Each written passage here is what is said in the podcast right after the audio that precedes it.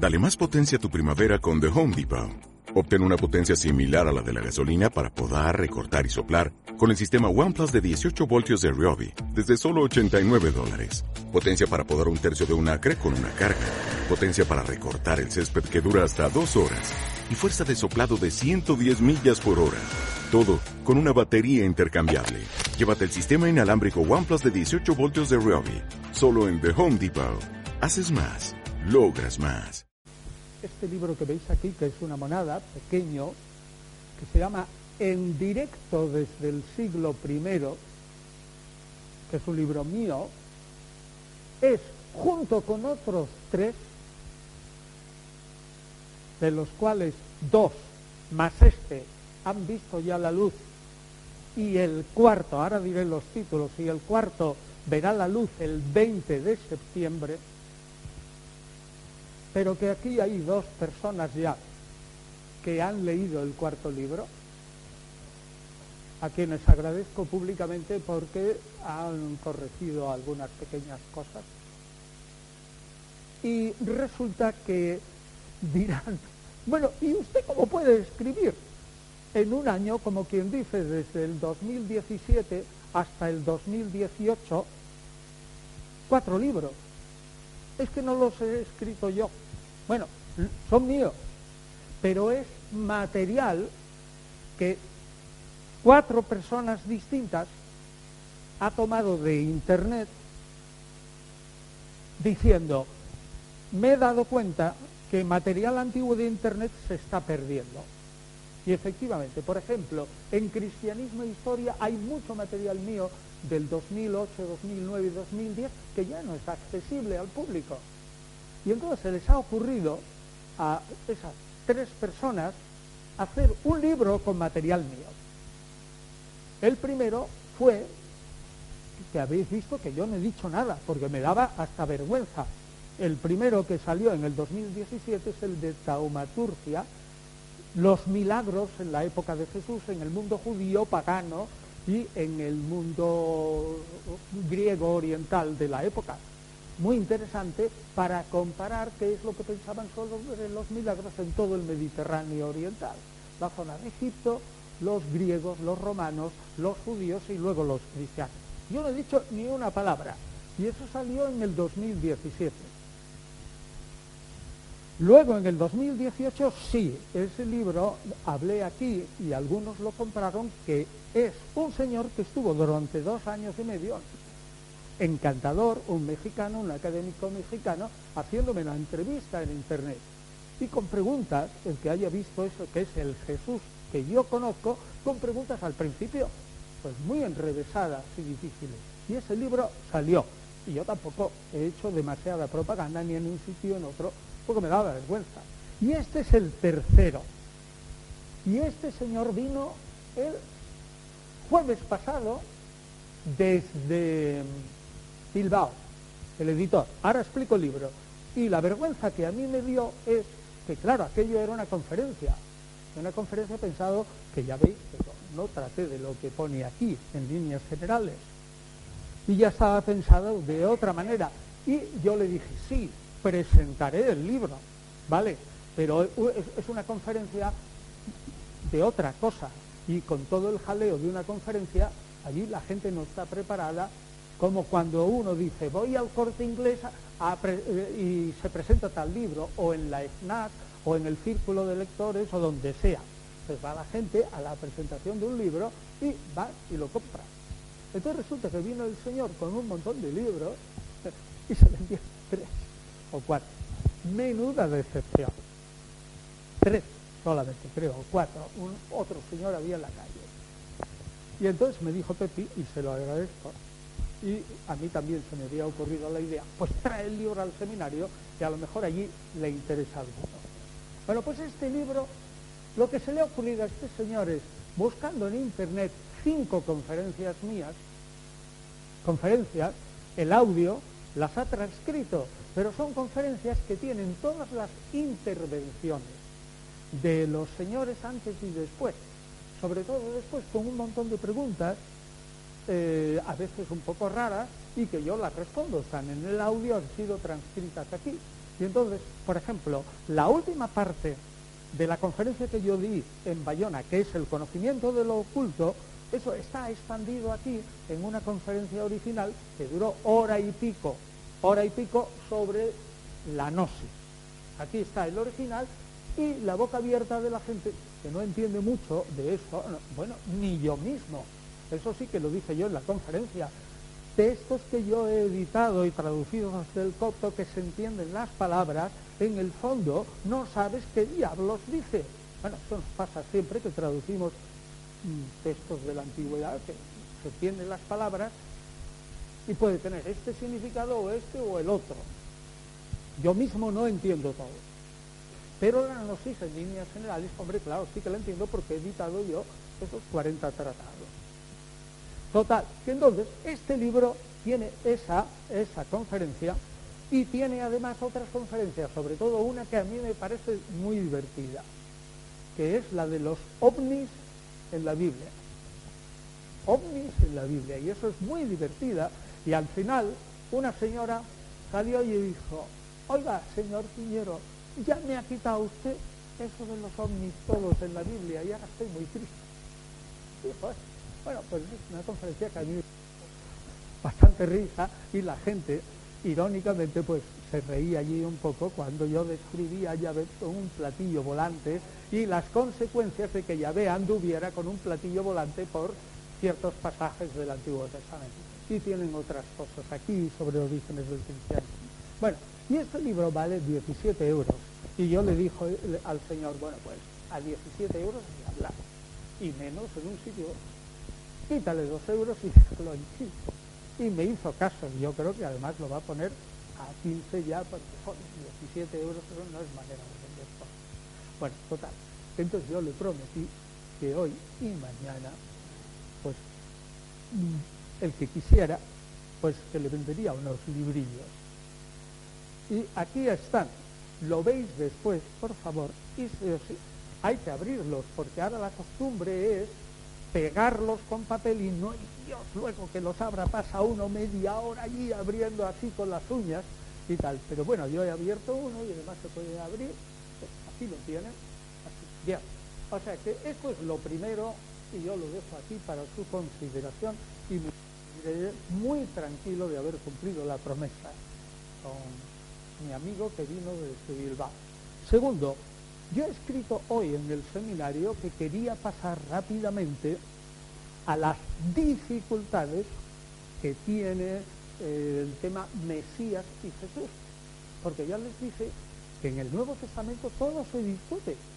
E incluso una cosa que para la gente de la calle es tan sencilla, Jesús es el Mesías y elemental, hasta eso se discute. Y aunque yo no estoy de acuerdo, pero voy a exponer con toda honestidad los argumentos de Guiñever cuando llegue el momento y nosotros luego discutiremos esos argumentos de este señor y los míos que van de consumo con los de Fernando Bermejo que son contrarios y una interpretación contraria. Y entonces ustedes opinan como siempre lo que les dé la gana. Porque se trata de entender cuál era el mundo de los judíos para comprender mejor por qué el cristianismo primitivo es así. Y luego una vez que comprendemos el cristianismo primitivo que es lo que estamos explicando aquí, Jesús de Nazaret, nos daremos cuenta de la evolución del cristianismo a lo largo del tiempo y que no es lo mismo ni siquiera el cristianismo de principios del siglo XX y no digamos el cristianismo del siglo XIX que lo que se enseña hoy en las escuelas teológicas en el siglo XXI. No se parecen. Y no quiero contar desde el principio hasta bueno, pues entonces dije yo, hoy voy muy deprisa voy muy deprisa y paso a Guiñever.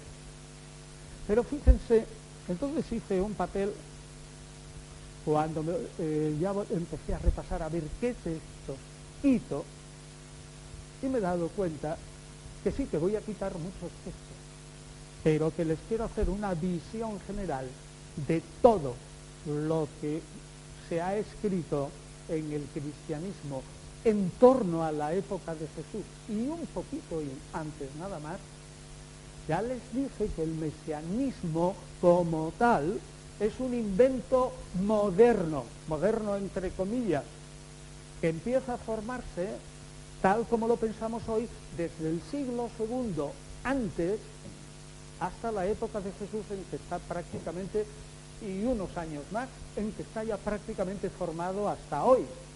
Es decir, son 300 años. Pero es que resulta que los mimbres, como hemos visto ya, estaban puestos ya en el siglo VIII para construir esa cesta, los mimbres estaban, pero la cesta se construye muy tarde. Y entonces dando vueltas, encontré un montón de textos que yo, yo les di a ustedes 27 páginas. Me parece que di, eh, Nieve, yo no entregué 27 páginas aquí de textos sobre el mesianismo alguna vez, pero bastante o entregué a trozos.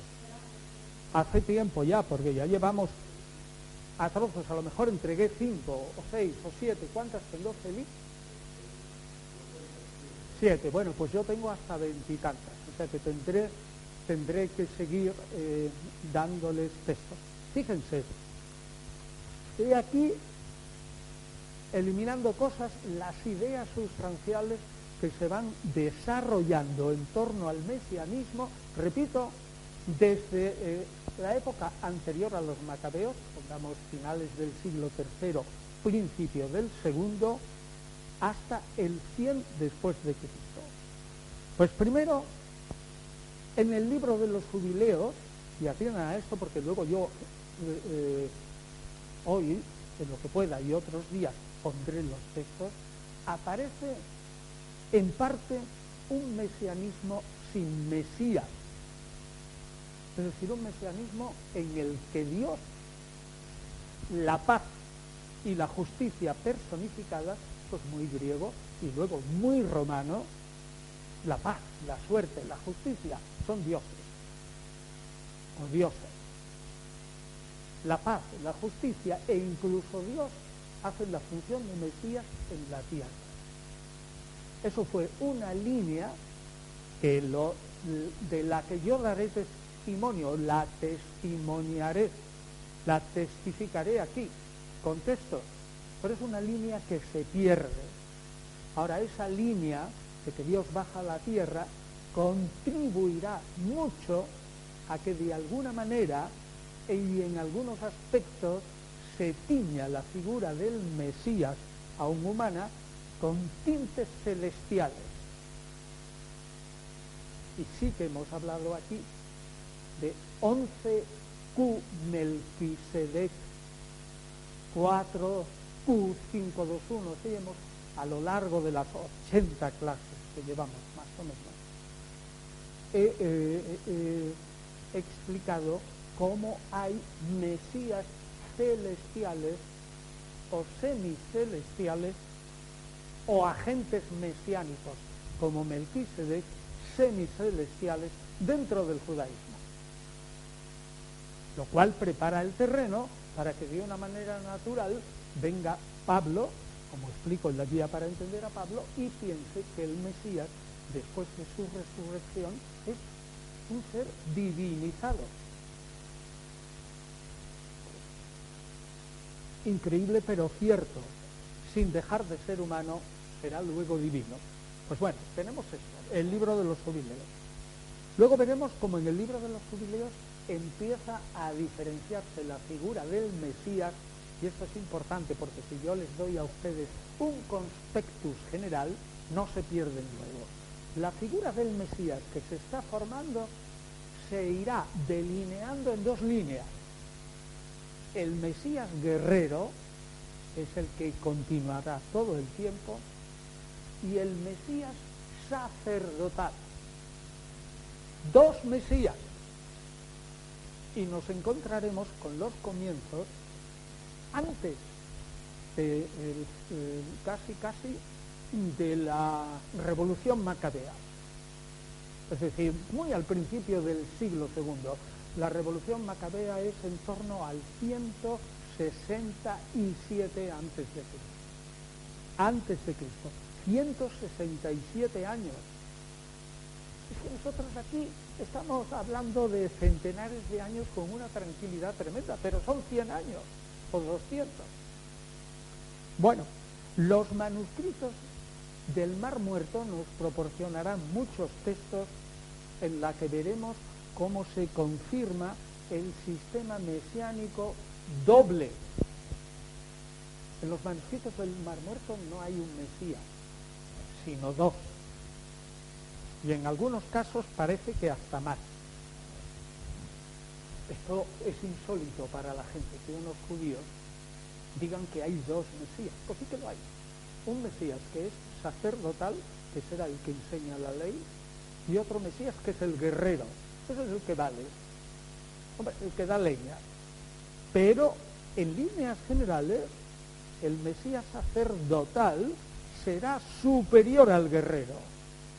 O bien se confundirá el guerrero cuando termine de matar a la gente, así, de liquidar a todos los enemigos de Israel, se transforma en un Mesías sacerdotal, porque empieza a explicar la ley a todo el mundo. Eso lo tenemos, el doble mesianismo, en Qumran con toda claridad.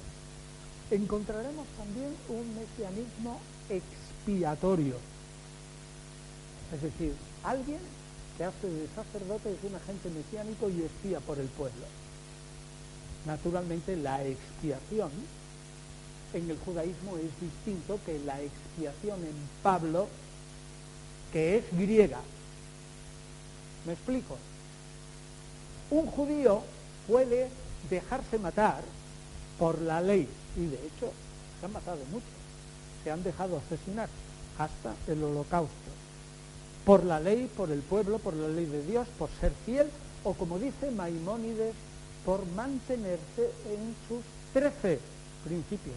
Maimónides resume en trece principios las líneas generales del judaísmo y por eso en castellano se mandaba a uno a la hoguera diciendo, este se mantiene en sus trece. Eso viene de Maimónides, ¿eh? en el siglo XII. Pues ver, resulta que la expiación en el judaísmo yo muero por la ley, pero yo no muero en pro de un individuo que es un malvado para que ese individuo malvado no muera. Muero yo, pero el malvado no.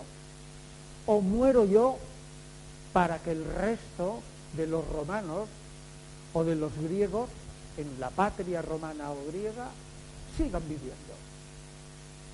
Muero yo, para ganar una guerra para que mis padres ¿eh? puedan ganar esa guerra. Por ejemplo, Agamenón, que liquida a su hija Ifigenia en Aulide. Esa es una expiación a los griegos, donde el que muere es justo y muere para que los injustos vivan. Eso no lo hacen los judíos judíos morirán por la ley, por el respeto al templo, por lo que sea. Pero cuando hay que espiar y alguien tiene que morir, lo que se mata es a un cabrito y el segundo cabrito se le ponen las manos una vez al año, se pasan milagrosamente los pecados del pueblo. Encima del cabrito se le expusa al desierto y vendrá el jefe de los demonios, que es Azazel, y matará al cabrito. La expiación es totalmente distinta entre los judíos y tal. Y veremos, sin embargo, que aunque la expiación sea distinta, el Mesías que espía, naturalmente, servirá de precedente para que los cristianos inventen la idea de un Mesías que muere y que expía por todos los pecados, como tenemos claramente en el capítulo 3 de Romanos. Luego veremos cómo se pierde un poco el Mesías sacerdotal y lo que aparece es omnipresente el Mesías guerrero. Trayendo textos y procuraré recortar porque en el fondo lo que dicen todo es lo mismo. El pobrecito Israel, que es justo dentro de lo que cabe, y todas las naciones vengan a darle bofetadas, y todas las naciones vengan a pisar al pobrecito Israel con su bota. Pero llegará un momento en que vendrá Dios y ese pobrecito Israel dará una leña tremenda con el brazo de Yahvé y reinará sobre todas las naciones. Ese es el Mesías de guerreros. Y eso, con mil palabras distintas, mil imágenes distintas, aparecerá una y otra vez. Bueno, lo tenemos que y tenemos textos en Qumran y en toda la literatura. Luego, Mesías, se confunde, es el que ha de venir.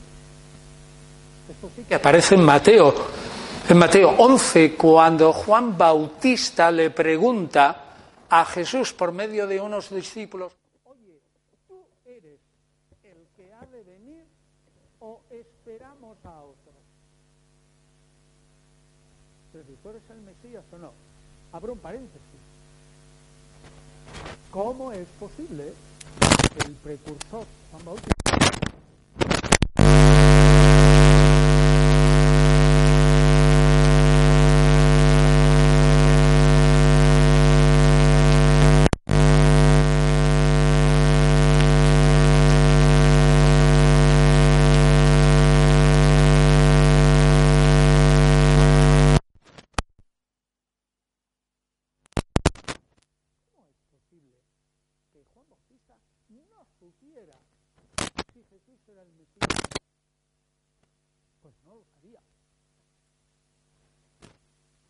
evidentemente no lo sabía, si no, no lo habría recogido la tradición evangélica.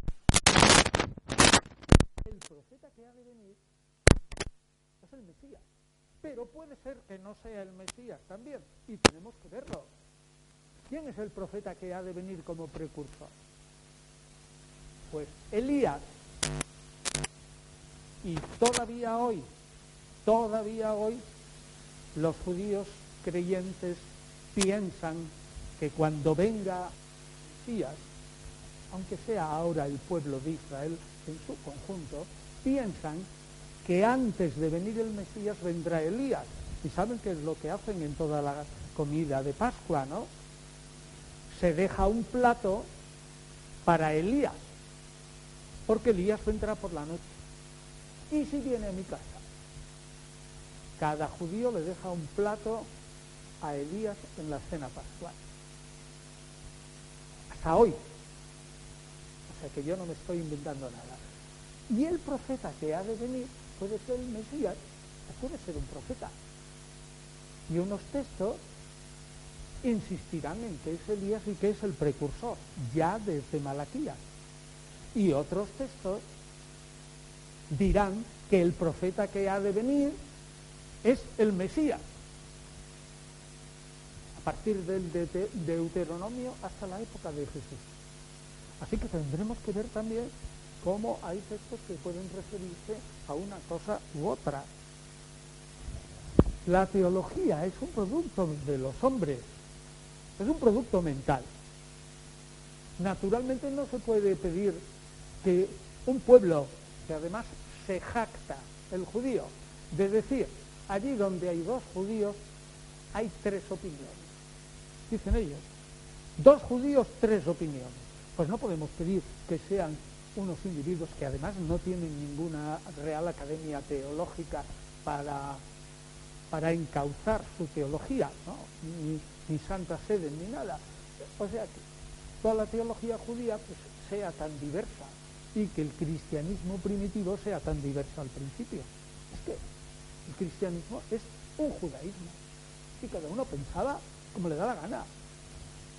¿No, han pensado ustedes cómo es posible que convivieran totalmente sin matarse judíos como los saduceos, que no creían que el hombre tiene alma, que no creían que había mundo futuro? Si yo no tengo alma, me muero como un perro. Ni hay mundo futuro, ni hay juicio, ni hay cielo, ni hay infierno, ni nada. Eso pensaba un saduceo. y un fariseo todo lo contrario. Y un saduceo eh, que fuera, eh, o sea, al principio uno de aparente de la rama saducea, pero que con el tiempo se hubiera convertido en un esenio, pensaba casi como un fariseo. Y estaban todos tan tranquilitos juntos.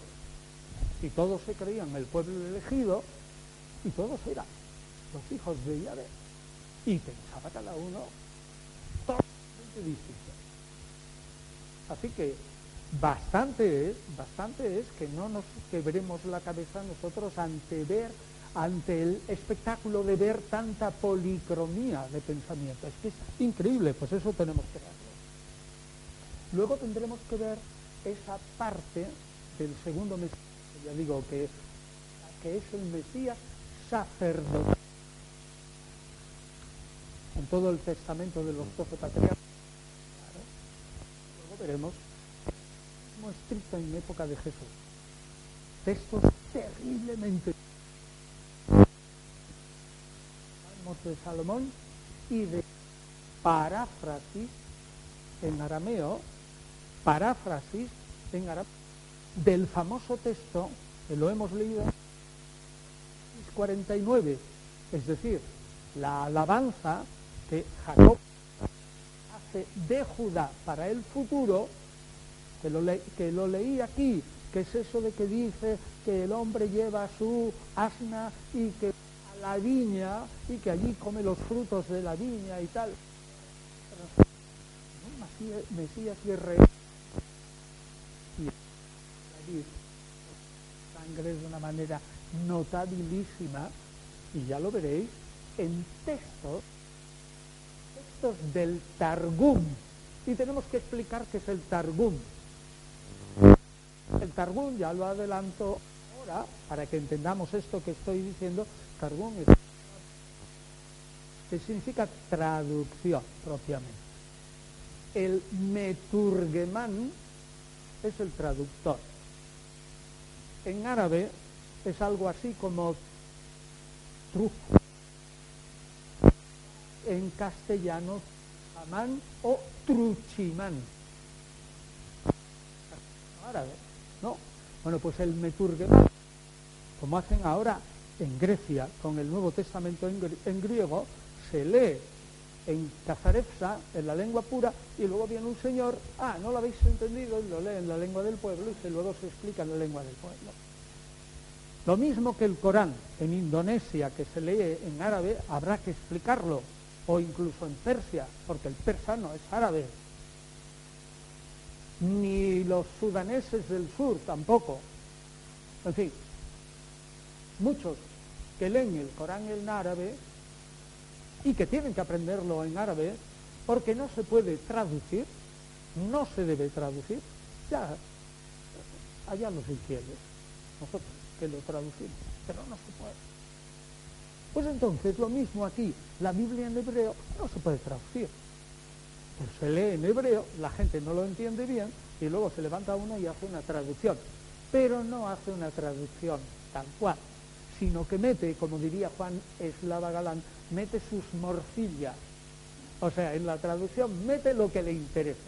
Y esas traducciones son geniales porque vemos todo lo que ha quitado el traductor o todo lo que ha metido en la traducción y vemos la teología de la época. Pues mira, esto que ha quitado es que no les gustaba y lo que le ha metido es que les gustaba. Bueno, pues ya veréis, me voy a leer solo un par de textos targúmicos y reboso sangre y cantidad. Y luego, pues tenemos que leer, se llama literatura de la época del segundo templo, que lo vimos.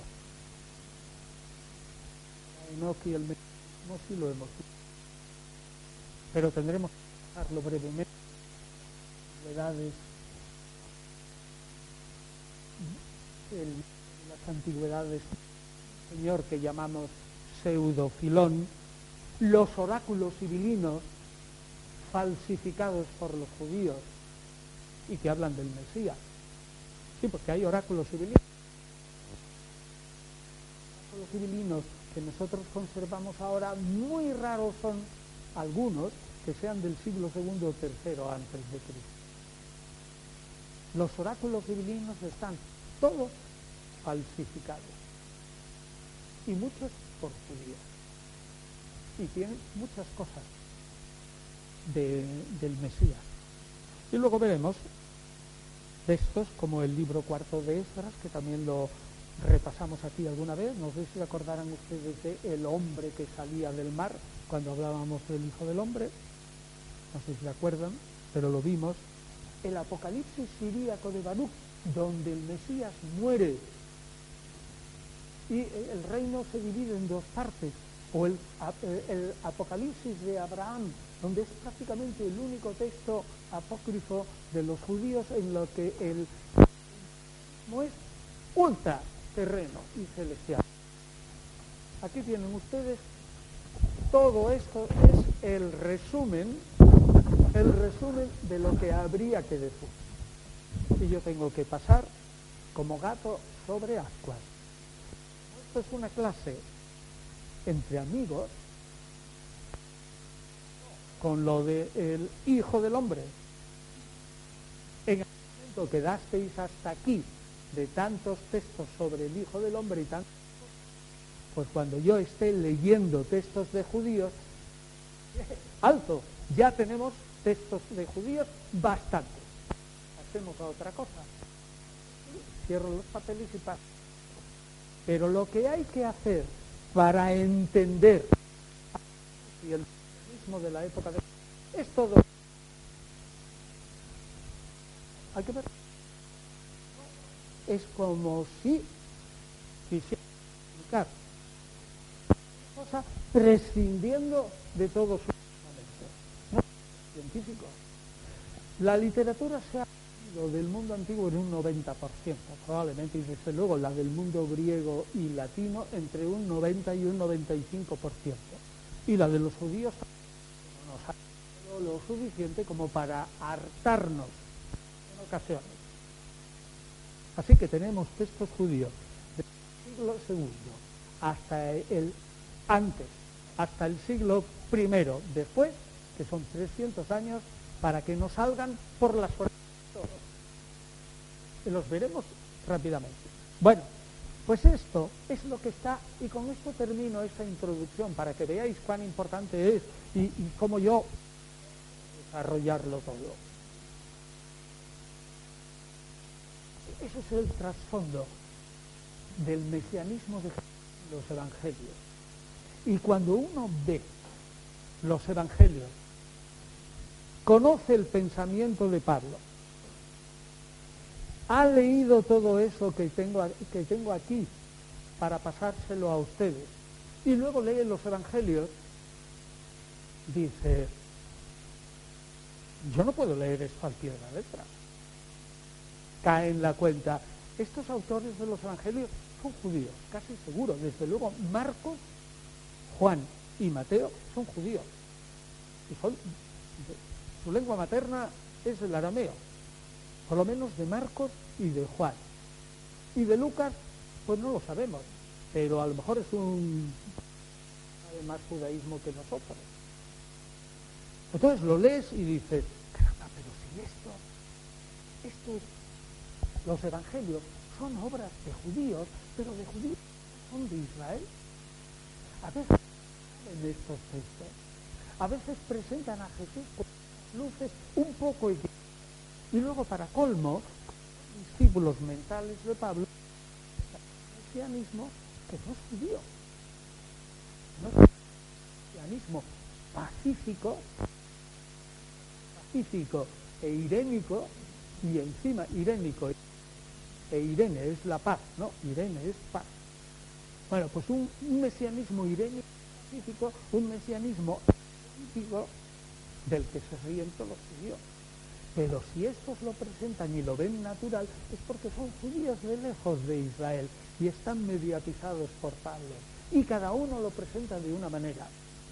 Por eso he llegado ya a la conclusión de decir que los evangelios son infalsificables, porque son un caos tal de teoría, un caos tal de estratos, ¿eh? un estrato judío, una interpretación paulina, una interpretación posterior a Pablo. Y en el Nuevo Testamento más.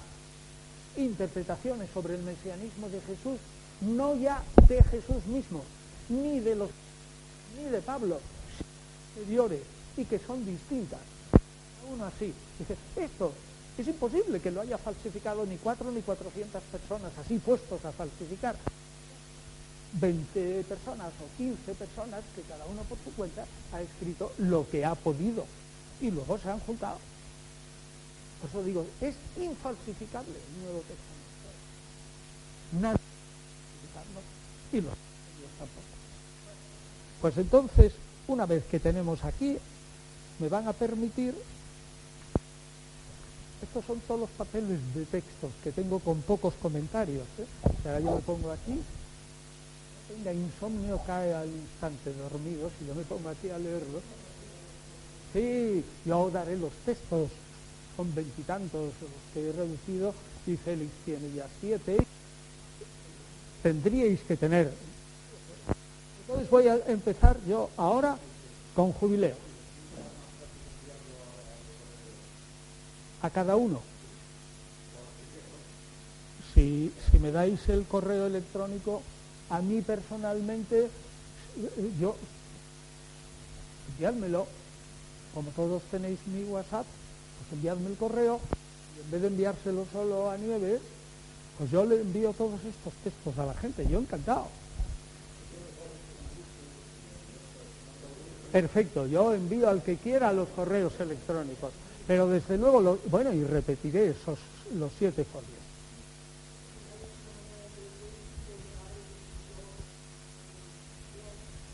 Mm, colgar 23 páginas en el blog es imposible. Están todos en el blog, ciertamente. Están todos los textos prácticamente a lo largo de años, pero 10, 11 años. Y hay un, y hay un buscador electrónico ¿eh? el HTTP MI Norte, MI, MI Norte, Cristi, no sé cuánto, que si pone una palabra, busca. Se lo ha hecho un señor que yo a quien agradezco y le hago mil reverencias, porque tres meses formando un buscador. Eh, entonces es buenísimo. No hay ningún blog que lo tenga, ¿eh? como este, y está ninguno te lo digo yo, ni un solo blog tiene un buscador como este tan perfecto. Yo no lo he hecho, no conozco a quien lo ha hecho. Simplemente se lo agradezco mucho. Pero yo no sé quién es, como tampoco conozco a quienes han subido.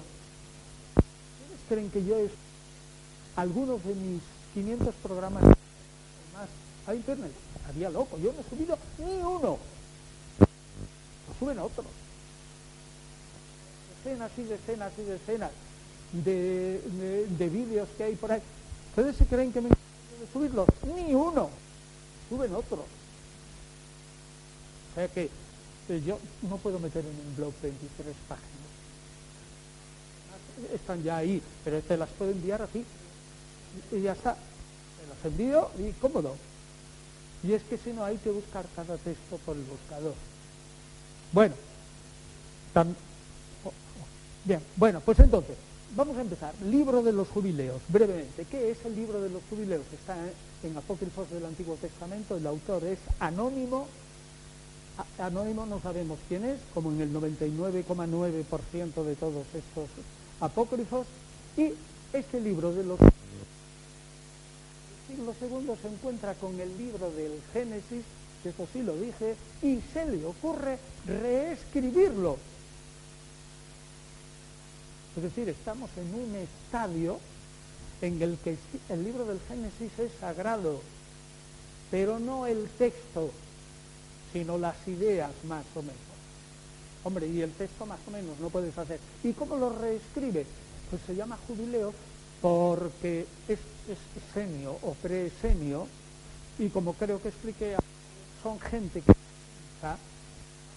y como el universo fue creado tan perfecto como las estrellas fijas del firmamento y eso que ya sin llegar a Newton ni mucho menos llegaron a la conclusión de que la mecánica celeste era absolutamente perfecta y que si había algún planeta que no siguiera una mecánica celeste que conocían desde Mesopotamia y de alguna manera era ángel malo, como dice aquí, desviaba sus órbitas. La elipsis o la eclíptica y todo eso, esos son ángeles malos. La órbita elíptica de la Tierra se debe a final de Alá. Así de claro. Porque fastidió eh, las órbitas perfectas que son absolutamente circulares.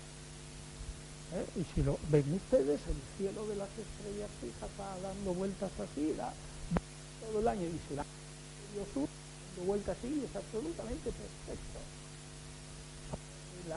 se estropeó por culpa del pecado de Adán.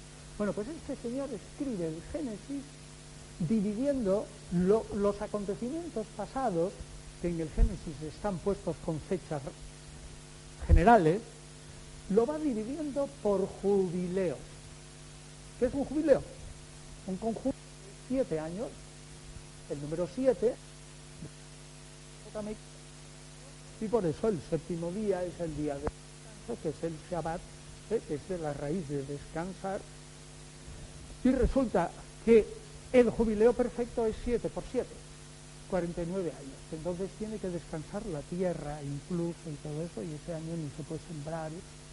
Menudo hambre para el año siguiente si hubo una sequía, una, una sequía en el año 48, se muere.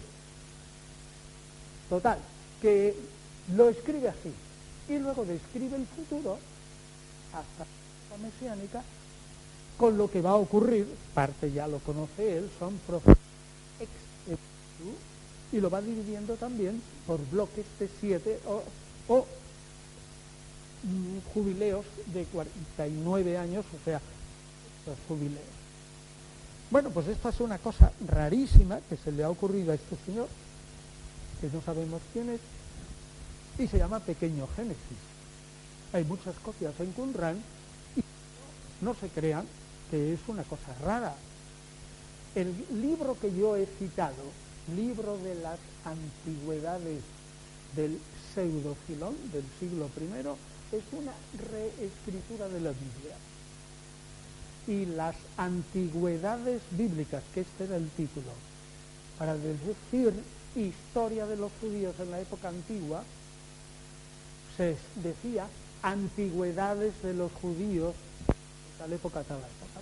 Pues las antigüedades de los judíos de Josefo es otra reescritura con muchos cambios. Y ya el texto era prácticamente sagrado. Y sin embargo, lo retocaban. ¿Cómo no nos vamos a extrañar que los cristianos hasta el siglo II hubieran retocado bastante el Nuevo Testamento? Pues claro, sí eran judíos y estaban acostumbrados a que, a que el texto sí era sagrado, pero se podía manipular sobre todo si tú tenías el Espíritu Santo dentro. Y si yo tengo el Espíritu Santo, pues, pues manipulo el texto. Y además con toda justicia y le hago decir lo que yo, inspirado por el Espíritu Santo, sé que es lo que significa texto. Pues bien, el libro de los jubileos, en el capítulo 23, está hablando del reino futuro. Y ese reino futuro es una explicitación de un texto de Isaías, Isaías, pero no del siglo VIII, sino el Isaías de la época del de exilio, del destierro, y pongamos eh, pues, siglo V o por ahí, antes de Cristo. Dice el texto de 60, 17. He aquí dice Dios, que pondré como magistrado de mi pueblo a la paz. Y por gobierno pondré a la justicia. Paralelismus membrorum. Repetir la misma idea con distintas palabras. Pondré como magistrado a la paz y como gobierno la justicia. Paz y justicia, pero repetido con distintas palabras. Pues esto lo reescribe diciendo que en el futuro, es decir, lo que nosotros llamamos reino mesiánico, en el libro no aparece esta palabra, ¿eh? reino mesiánico, eso lo digo yo, para entendernos. Dice, en ese futuro, cuando se haya arreglado todo, haya venido Dios a la tierra y haya arreglado ya el pecado de Adán, los niños comenzarán a examinar las leyes y los niños pequeñitos se podrán estudiar derechos sagrados y a estudiar los mandamientos, volviendo al camino de la justicia. Irán creciendo la vida de los hombres, generación tras generación, hasta que se acerque otra vez la vida a los mil años. El Apocalipsis el reino, el reino mesiánico del capítulo 20 de los mil años. ¿Y por qué mil años? Porque si ven ustedes la época de Matusalén y todos estos, los patriarcas antiguos antes del diluvio, que apenas, apenas eh, estaban influenciados unos cuantos por el pecado de Adán, vivían mil años. Entonces el futuro, pues mil años. No habrá anciano, no habrá quien se canse de vivir pues todos serán como niños e infantes, pasarán todos los días en salud y en gozo, y vivirán sin que haya ningún demonio ni ningún mal destructor, pues todos sus días serán de bendición y de salud. El Señor estará con ellos y verán una gran paz. Se dispersarán todos los enemigos, etc ya tienen ustedes aquí en torno al año, pongamos, 180 antes de, de Cristo, ya tienen ustedes aquí una descripción maravillosa del mundo futuro. Pero ¿quién? ¿He aquí alguna pelea? ¿Algún Mesías destructor? Pues no. Es Dios el que ha debido de cambiar los corazones de la gente y los niños ya empiezan a estudiar el derecho sagrado y la ley. Es decir, es una manera de decir lo que había predicho Isaías. Pondré como magistrado la paz y como gobierno la justicia. Y luego hay otro texto también, en un capítulo posterior, en el 26 y el 29, que es rarísimo porque no solo no hay Mesías, como no hay aquí, sino que Dios mismo dice que Él bajará a la tierra. Y dice así, hasta que yo, ¿eh? o sea, decida un día bajar a los hombres, dice, hasta que yo, habla Dios, decida, decida descender a la tierra y morar con ellos por los siglos de los siglos. Y entonces, eso es lo que ve él. Y ve como un ángel toma las tablas celestiales, tablas, ahí todas las acciones de todos nosotros, ya lo dije también alguna vez, todas las acciones buenas y malas de nosotros están escritas en unas tablas celestiales enormes que luego serán leídas en el juicio universal. Y se verá el archivo de cada uno y aparecerá todo, absolutamente todo. Y entonces él ve las tablas celestiales y dice, y vendrá un momento en que habrá una nueva creación nueva creación. Si es lo mismo que dice el Apocalipsis. Cuando los cielos y la tierra y todas sus criaturas sean renovados según las potencias celestiales y según el orden de la creación. Hasta el día que será el culmen de la recreación de que se haga, como en el Apocalipsis, el santuario de Dios en Jerusalén sobre el monte Sión y se reúnen todos los astros. Entonces, a el cielo, ¿eh? todos los astros tendrán una, eh, digamos, una órbita absolutamente perfecta. Se renueven todas las luces de los astros para remedio, bendición y salvación de los elegidos de Israel. Ni siquiera sino los elegidos de Israel. Y así será desde aquel día por siempre jamás. Y yo digo esto y digo, voy a esperar a que venga. Fantástico. Esto es en el siglo segundo. Estamos en un momento en el que ciertamente no hay Mesías. Y digo, aquí hay esa especie de apocalipsis en el que toda la creación se verá afectada por el reino mesiánico. Y les digo que hay un texto en Romanos 8 en el que habla también con esa misma idea de la nueva creación. Es decir, cuando el Mesías haga efectivo, los hombres hagan efectivo dentro de poco,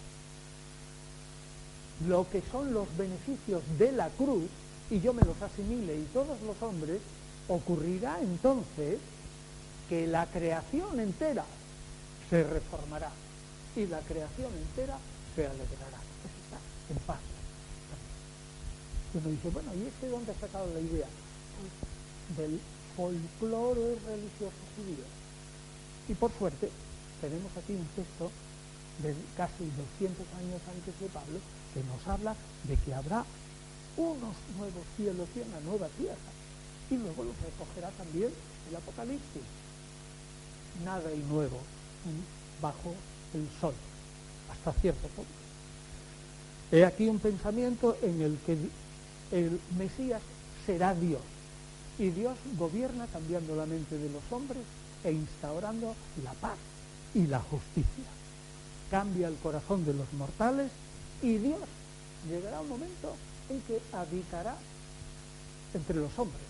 Y luego otra vez el Apocalipsis. Y el Apocalipsis dice al final, y no hay templo. Porque en la Nueva Jerusalén el templo es Dios y el Cordero, es decir, Jesús como el Cordero sacrificado, que entonces es como Yahvé. Y tiene tanta luz en la presencia de Dios allí, que ese es el templo. No hay templo. En la Nueva Jerusalén no hace falta. Dios habita con nosotros. Está repitiendo el, el, Señor del Apocalipsis en el año 96, probablemente en la época de Domiciano, describiendo conceptos que estamos leyendo nosotros y un texto, como digo, de en torno al 180 antes de Cristo.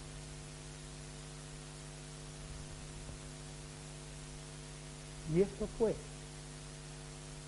cuando yo hice mi tesis doctoral y lo escribo en esas preguntas del Jesús que yo conozco, lo escribo al final, cuando en el último capítulo me hacen preguntas y dice, ¿por qué evolucionó desde una creencia firme hasta un cierto agnosticismo o sin cierto?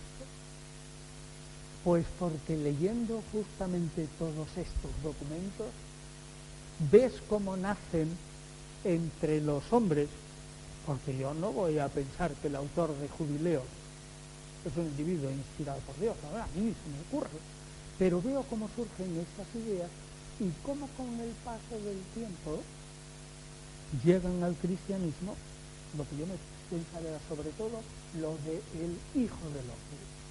Cómo nace en la época de Daniel, más o menos, es la época quizás un poco posterior, del libro de los jubileos, 165 antes de Cristo, y veo cómo todas estas ideas judías se van transformando y muchas de ellas se convierten luego en dogmas. producto de hombre. Y naturalmente ahí cambió, cambió toda mi mente, es evidente. Leyendo estas cosas. Este es verdaderamente yo creo que el cambio. Bueno, pues, ¿qué es lo que podemos decir también? Que estas ideas, estas ideas, desgraciadamente, para el judaísmo, que es una idea estupenda, porque no eran nací nada guerreras, no prosperaron, no prosperaron. Y no las vamos a ver de ningún modo. Es más, en el mismo libro de los jubileos encontramos ya los gérmenes, estos son otros capítulos. Entonces dirán ustedes, probablemente el libro de los jubileos está glosado. El libro de los jubileos es como el libro de Enoch, porque tenemos aquí un mesianismo sin Mesías, y ahora les voy a leer otros textos que están dentro de jubileo y sin embargo ya anuncian, por una parte, el Mesías sacerdotal, que aparecerá sobre todo 200 años más tarde en los testamentos de los doce patriarcas y en Qumran, pero menos, y el Mesías guerrero. Y si no, lo voy a leer ahora. Y ya verán ustedes, con lo cual llegarán a la conclusión que a lo mejor el libro de los jubileos no es de un autor solo, sino de alguien que sí, que escribió una parte, pero ahí se metieron escritos de otros. Meramente hipotético, porque el libro de los jubileos está también transmitido en etíope y apenas tenemos manuscritos. La traducción nuestra, que también es de Federico Corriente, ¿eh? como tal, yo soy el pinche allí, porque él es el que sabe, y yo soy el que estudió etíope, pues para hacer estas cosas, pero él es el que es ahora académico, Federico Corriente, el que es ahora académico de la Real Academia Española y que es uno de los grandes semitistas universales. Y este individuo es el que es el responsable de esta traducción. Y entonces, eh, eh, esto, eh, en las bendiciones mesiánicas a Leví y a Judá, dice en la bendición a Leví lo siguiente, el Dios de todos, Señor de toda eternidad, está glosando a, Jacob. Todos glosan a Jacob, el capítulo 49 del Génesis es una cosa, es una mina increíble que lo verán ustedes glosado por todas partes. Si no, ya lo verán. El Dios de todo, Señor de toda la eternidad, te bendiga a ti, Leví, y a tus hijos por toda la eternidad. Es decir, el Dios de la eternidad te bendiga a ti por toda la eternidad. El Señor te dé a ti y a tu descendencia gran inteligencia y gloria y te acerque a ti y a tu, y a tu posteridad entre todos los mortales, te acerque a Él, a ti y a tu posteridad, para servirle a Él en su templo.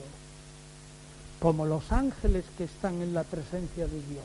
Se llaman los ángeles del rostro los ángeles de la faz. Es así como le llaman los judíos. Es decir, aquellos pocos ángeles que ven el rostro directamente de Yahvé. Están en el séptimo cielo, arriba del todo. Y aquello es un mar de fuego. Y son muy pocos los ángeles, las miríadas y miríadas, que ven directamente el rostro de Yahvé. A eso se les llama los ángeles de la faz. Y como los ángeles de la faz y como los santos es decir, aquellos de entre los mortales que ya han subido al cielo, tal será la descendencia de tus hijos, para gloria, grandeza y santidad. Serán jueces, príncipes y señores de toda la descendencia de los hijos de Jacob. Y luego al final dice, bueno, que la mesa de todos los hijos de Jacob sea la tuya los levitas no tienen herencia en el mundo israelita antiguo. Todas las tribus pero los levitas viven del templo y viven de ese 10% que hay que dar al templo para el sustento del templo y para el sustento de sacerdotes y levitas. Es decir, el clero lo es ahora. Cuando copian eso de que aparte de ir dos años enteros a predicar el mormonismo por el mundo entero, además de los impuestos en Estados Unidos, que son bastante o donde sean, además del dinero que les queda libre, después de impuestos, pagan el 10% a su iglesia. Esto es el décimo. El décimo.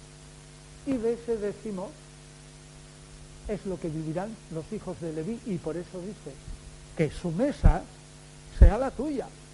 Es decir, la mesa de ellos, pues tú comes de sus manjares, ¿no? Y luego dice, comed de ella, tú y tus hijos, Por todas las generaciones estará tu mesa llena y no faltará tu sustento eternamente. Esas son las bendiciones, aleluya. Y luego, para allá viene lo malo, caigan ante ti cuantos te odian, sean desarraigados todos tus enemigos y perezcan todos. Bendito sea quien te bendiga. Y todo pueblo que te maldiga, maldito será. ¿Está bien? pues este es el germen, estas bendiciones a Leví serán el germen del Mesías sacerdotal. Y yo digo, o será un Mesías real, según Conrad, y veremos los textos, o bien será el Mesías guerrero cuando haya terminado de matar. Y a Judá le digo yo, Jacob, y ahora viene el Mesías guerrero, estamos en el mismo libro ¿eh? de jubileos. El Señor te dé fuerza y refiedumbre para hollar. Es tremendo. Para pisar a quienes te odian. No es que los maten, es que los pisan. Si a mí me enseñan esto de, pequeñito, ¿qué? ¿Vale? Si a mí me enseñan esto desde pequeñito, que el Señor te dé fuerza y refielumbre para hollar a cuantos te odian. Sé tú soberano y uno de tus descendientes, de todos los hijos de Jacob, que tu nombre y el de tus hijos se extienda por toda la tierra y por toda su, su ciudad. Es decir, dominarás toda la tierra. Entonces temerán los gentiles ante tu rostro. Se turbarán todas las naciones y todo pueblo se, se conmoverá. Por ti vendrá la salvación, etcétera, pero para Israel. Y luego otra vez, bendito quien te bendiga y todos los que te odien, atormenten y maldigan, todos esos sean desarraigados, perezcan de la tierra. Ya lo tenemos en el siglo II. Poco. Poco puedo decir, ¿eh?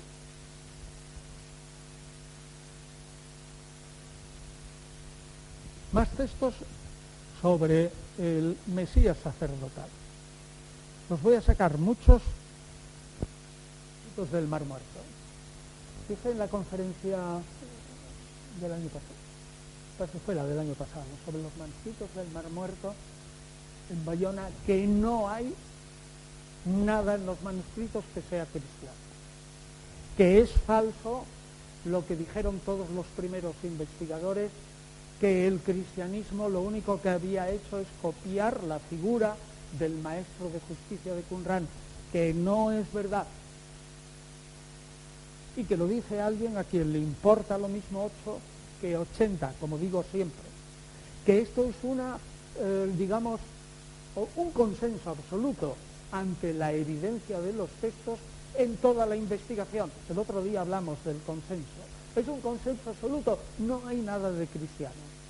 Sin embargo, es absolutamente necesario conocer los manuscritos del Mar Muerto porque ahí está el judaísmo en el que nace Jesús y nada más. Y basándome en eso y en que los tenemos. Y segunda cosa, mientras que todos los textos se nos transmiten, menos las inscripciones, que tú encuentras, y te encuentras una inscripción en Grecia, va, decreto del demos de la ciudad de Apolonia. Pues, pues, ha llegado la inscripción del año eh, pues 400 antes de Cristo y ha llegado directa a tus manos. Salvo eso, todo se nos va a transmitir por copias de copias, menos estos documentos. Documentos han estado encerrados 1800 1900 años. Esto es maravilloso. Por lo tanto, el que no los lea, teniéndolo ya todos traducidos y todos puestos en, en microfilm y todo eso, no quiere profundizar en las raíces del cristianismo, aunque no haya nada cristiano. pero te ilumina porque el cristianismo es una forma de judaísmo al principio. Y con razón, y con razón, el imperio romano nunca distinguió, y los judíos cristianos fueron muy cucos, nunca distinguió entre judíos y judeocristianos. Y por los cristianos, con todo lo orgullosos que estaban por sufrir por el nombre de Jesús, nunca le dijeron a las autoridades, oye, que nosotros somos distintos. Porque los judíos tenían una serie de prevenciones que si cristianos, si hubieran presentado ante las autoridades del imperio, como ya se vio, como una entidad aparte, se hubieran acabado todas las prebendas. ¿Y cuáles eran las prebendas? Pues eran la mejor de todas, que podían ser juzgados por sus jueces. O segundo, que podían reunirse sin dar parte a las autoridades. Dice que la lex Julia de Colegis, y lo repito ahora, la lex Julia de Colegis, el colegium es una reunión. Ley Julia de las reuniones. El individuo que reúna a más de 10, 12 personas tiene que dar parte a la autoridad de la reunión. Si no, la policía disolverlo. En el imperio romano. ¿eh? Pero si se reúnen más de 10 judíos, ¿qué pasa? Porque tienen esa, tienen esa prebenda. Bueno, pues entonces, ¿eh? el cristianismo es un judaísmo al principio. Todo lo que conozcamos del judaísmo nos ayuda.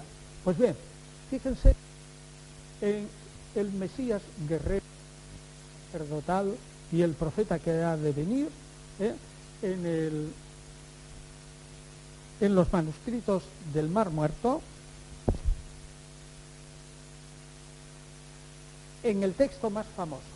El texto más famoso es 1 Q, Q es Qumran, 1 es la cueva, y lo que viene después es la designación del manuscrito. 1QS es la regla de la comunidad. La regla. En la 9 se ha conservado, hay muchas copias, pero se ha conservado casi entera. Dice, no se apartarán de ningún consejo de la ley Consejo quiere decir en este caso orden de la ley. Para caminar, para caminar, es decir, para proceder, para obrar. ¿De dónde sacó camino Monseñor Escribá de Balaguer? Pues de esto, de que los judíos llaman a observar la ley, caminar según la ley. ¿Y cómo se llama los primeros cristianos según testimonio de los hechos de los apóstoles, por lo menos en tres o cuatro ocasiones. ¿Cómo se llamaban a sí mismos? El camino. O con otra designación judía, la palabra. Que la palabra era muy judía. La palabra de Yahvé. En arameo, memra. Hay una literatura inmensa a propósito de la mem M-E-M-R-A, Memrat, la palabra, pues los cristianos llamaban el camino. Es, es que es imposible.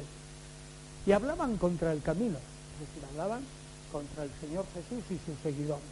Pues repito, no se apartarán de ningún consejo de la ley para caminar, es decir, proceder, obrar, con obstinación absoluta de su corazón. No lo harán sino que serán gobernados por las ordenanzas que tienen los hombres de la comunidad, es decir, los hombres de la asamblea. ¿Eh?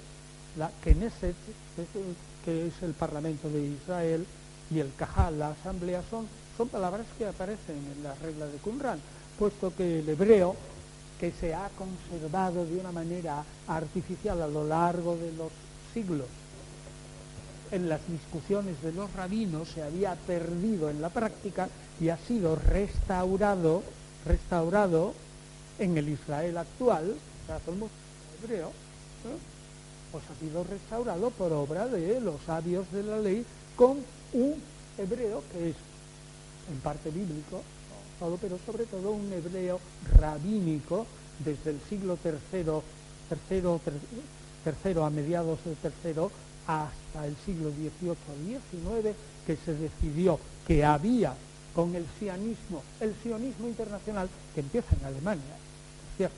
¿cierto? Los que empiezan el sionismo son alemanes, judíos alemanes, pues son los que hacen el hebreo moderno de una manera artificial. Y hasta hace muy poco, ahora en la televisión israelí, en el momento del telediario, lo que es el prime time, ¿no? el, tiempo mejor. Son cinco minutos, programas de cinco minutos para perfeccionar la lengua. No diga usted esto, sino diga lo contrario. La etimología de esta palabra es esto. Tal, tal eh, proverbio.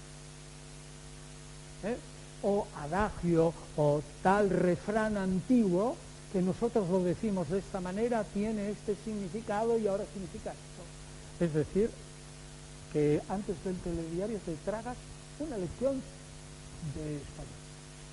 Si aquí lo hiciéramos, habría bastante éxito con las etimologías y todas esas cosas. Pues que sepan una cosa, yo hice un programa, un programa con una compañía de cuatro minutos, con una presentadora, exactamente inspirado en el programa en el que y un vale cuatro minutos se envió a televisión. Y dijeron, no interesa, ya tenemos pasapalabra y otras cosas.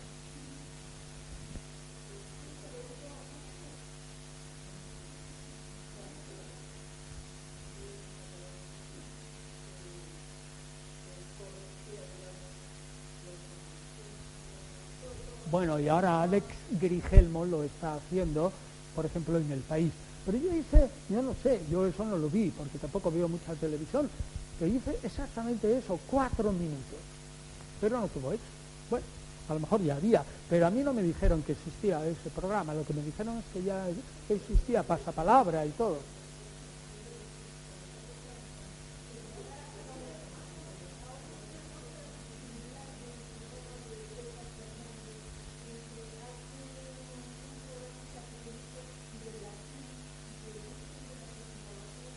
Bueno, pues es verdad, pues eso es un éxito monumental y hay un señor que lo hace.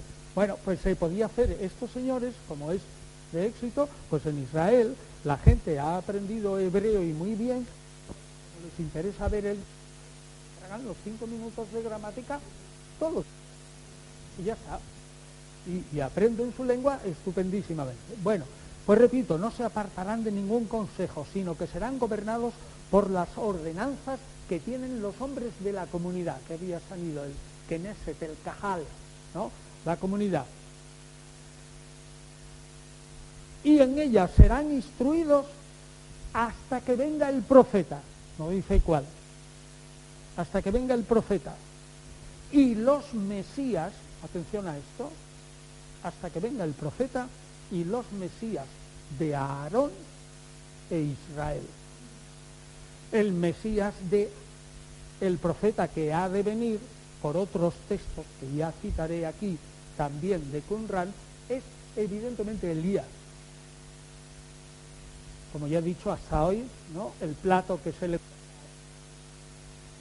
El profeta fue eh, una de las designaciones de Jesús y mucha gente le confundió con un profeta. Y él mismo decía que era un profeta. Y muchos lo tenéis en Marcos, antes de la, de la confesión de Pedro en Cesarea de Filipo, en Marcos 8, y que dice la gente que soy yo, pues un profeta, el profeta que ha de venir, eres tú el que ha de venir, todo esto. Hasta que venga el profeta, Elías, y los Mesías de Aarón, es decir, no dice Mesías de Moisés, sino que Moisés instituye el sacerdocio con su hermano Aarón. Y Sadoc, el sacerdote de David es un sucesor directo de Aarón. sacerdocio sadoquita dará después Sadoc, el nombre de saduceo. Y aunque el sacerdocio sadoquita se perdió de alguna manera, al mismo tiempo se conservó, aunque fuera ficticiamente, y da más tarde, en torno a mediados del siglo II, a la secta o partido de los saduceos, saducayos, sadocayos, sadoc, el, el que es sadoquita, sucesor. Bien, el Mesías de Aarón e Israel. ¿Por qué se dice Mesías de Israel? Porque es Judá, hijo de Jacob. ¿Pero cómo se llama Jacob también? Israel. Pues ya está. Así que tenemos el Mesías sacerdotal y el Mesías guerrero o simplemente laico. En el Testamento, eh, en el Testamento arameo, ojo, no confundir, no confundir con el Testamento de los doce patriarcas que está en griego y que ya hablaremos de esto. El Testamento de Leví que apareció en la, en la cueva 4, 4Q540. Solo leo tres trozos. 4Q540. Dice, y expiará por todos los hijos esta figura, esta figura, dice el texto, este es muy fragmentario, ¿eh? y expiará por todos los hijos de su generación, y será enviado a todos los hijos de su pueblo. Su palabra, hablando de un Mesías sacerdotal, su palabra es como la palabra en los cielos, y su enseñanza es como la voluntad de Dios brillará como un sol eterno.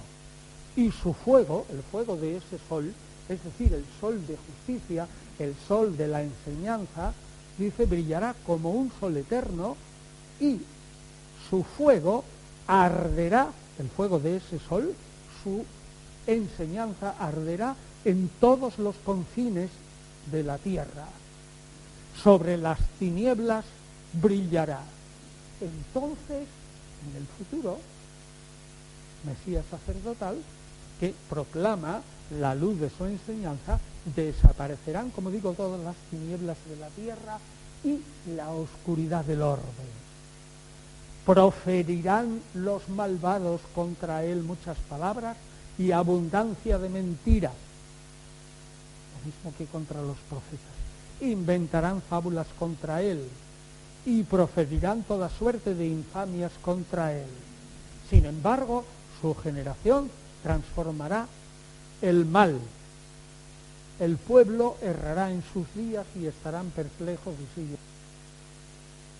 Viene el rey Leví al cuando vive Leví, luego viene eh, la historia de Israel, que todo es una historia de pecado y de desastre y la humanidad peor todavía con todos los pueblos de la tierra y si Israel es malo, más la tierra y al final la restauración universal según estos textos con dos Mesías. El Mesías de Aarón, es decir, de Leví, y el Mesías, que ya veremos, de Judá, es decir, el guerrero. Y con esto terminamos hoy.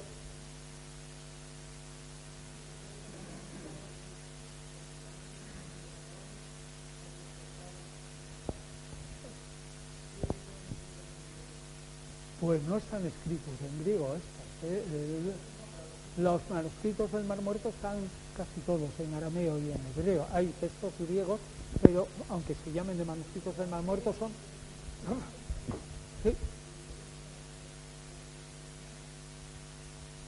Pues habrá que echar la culpa a dos factores. Creo que lo dije alguna vez.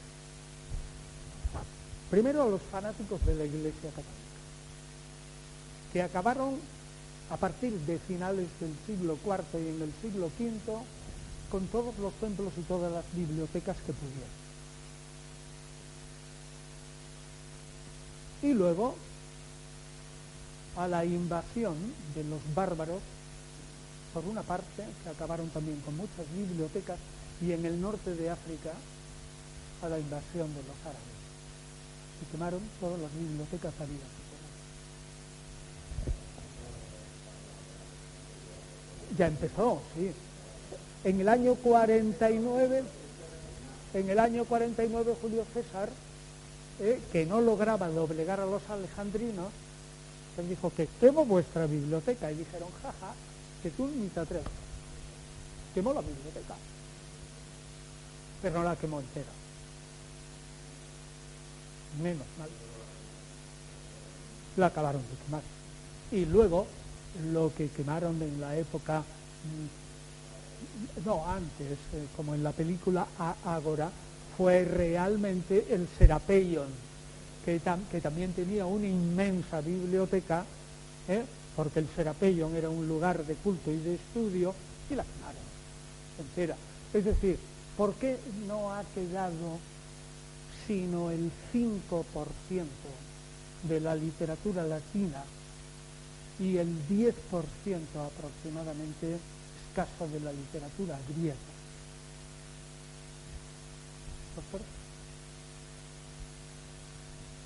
Luego, me da la impresión de que si no eh, la catástrofe del imperio bizantino tuvo que ver también un montón porque ahí se liquidaron inmensas cantidades de manuscritos con los turcos, realmente todo. A partir del 1453 los turcos se apoderaron de Constantinopla y con el principio de que o lo que está en el Corán o no está en el Corán, si está en el Corán ya lo sabemos, y si no está no es necesario, pues lo quemaron todo. Porque gran parte de los manuscritos que operaron, que operaron el Renacimiento en Italia y la afición por Grecia y Roma, vinieron de Bizancio en el siglo XII, XIII y XIV, antes de la guerra. Y eso se salva. Y luego también los árabes sí que hacia el siglo XII o XIII tradujeron al árabe los Aristóteles y Platón y muchos filósofos tratados de filosofía, algunos tratados de ciencia, y eh, conservaron algo, pero se perdieron en líneas generales todos. O sea que en líneas también generales podemos decir que el fanatismo político unido al fanatismo religioso, o mejor, el fanatismo religioso unido a las fuerzas políticas, son totalmente destructivos. Y la religión cristiana no tiene, eh, no tiene eh, derecho a, a, despojarse de esa vergüenza porque ha sido muy duro, ha acabado con la que fue perseguida se convirtió en gran perseguidora.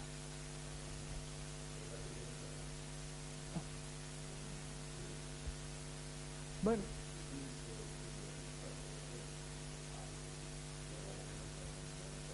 Bueno, pues entonces.